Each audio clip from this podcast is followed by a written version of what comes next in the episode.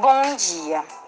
Eu sou Priscila Abe e juntamente com Tânia Volpato, do curso de Educação Especial da Universidade Federal de Santa Maria, estamos gravando este podcast com o tema A tecnologia como mediação em tempos de pandemia. O uso da tecnologia nos dias atuais vem sendo uma grande ferramenta para a educação especial, possibilitando assim aos professores a continuidade das atividades, mesmo havendo algumas barreiras, tanto por parte dos professores como por parte dos alunos em se adequarem ao seu uso. Percebe-se que há grandes dificuldades de manter a atenção e o vínculo do aluno a este método de ensino online onde o atendimento da educação especial é imprescindível para que o aluno não regrida no processo de aprendizado e autonomia, tendo assim uma perda de qualidade de vida. Já dizia Giroto Poker Yomote.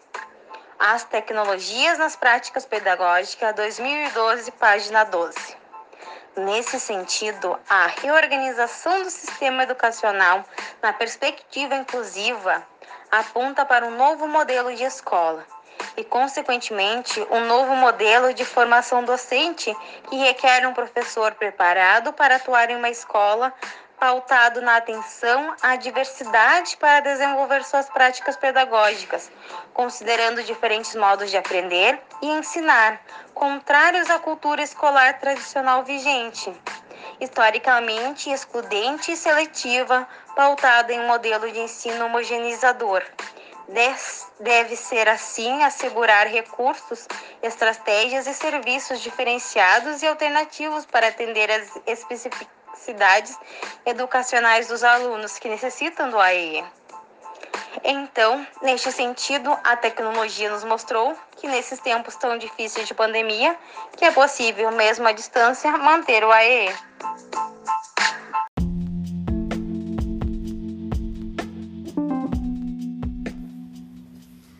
Bom dia, eu sou Tânia Volpato e, juntamente com Priscila Ade, do curso de Educação Especial da Universidade Federal de Santa Maria, estamos gravando esse podcast com o tema A Tecnologia como Mediação em Tempos de Pandemia. O uso da tecnologia nos dias atuais vem sendo uma grande ferramenta para a educação especial, possibilitando assim aos professores a continuidade das atividades mesmo havendo algumas barreiras, tanto por parte dos professores como por parte dos alunos em se adequarem ao seu uso. Percebe-se que há grandes dificuldades de manter a atenção e o vínculo do aluno a este método de ensino online, onde o atendimento da educação especial é imprescindível para que o aluno não regrida no processo de aprendizado e autonomia, tendo assim uma perda de qualidade de vida. Já dizia Giroto Poker Omote no artigo que foi escrito em 2012, As tecnologias nas práticas pedagógicas inclusivas, página 12, abre aspas. Nesse sentido, a reorganização do sistema educacional na perspectiva inclusiva aponta para um novo modelo de escola e, consequentemente, um novo modelo de formação docente que requer um professor preparado para atuar em uma escola pautada na atenção à diversidade,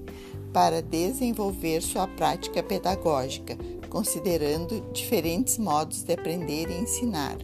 contrários à cultura escolar tradicional vigente, historicamente excludente e seletiva, pautada em um modelo de ensino homogeneizador deve assim assegurar recursos, estratégias e serviços diferenciados e alternativas para atender às especificidades educacionais dos alunos que necessitam do atendimento da educação especial. Fecha aspas. Então, nesse sentido é que falamos que a tecnologia, cada vez mais presente em tempos de pandemia, nos mostrou que é possível, mesmo à distância, continuar o atendimento da educação especial.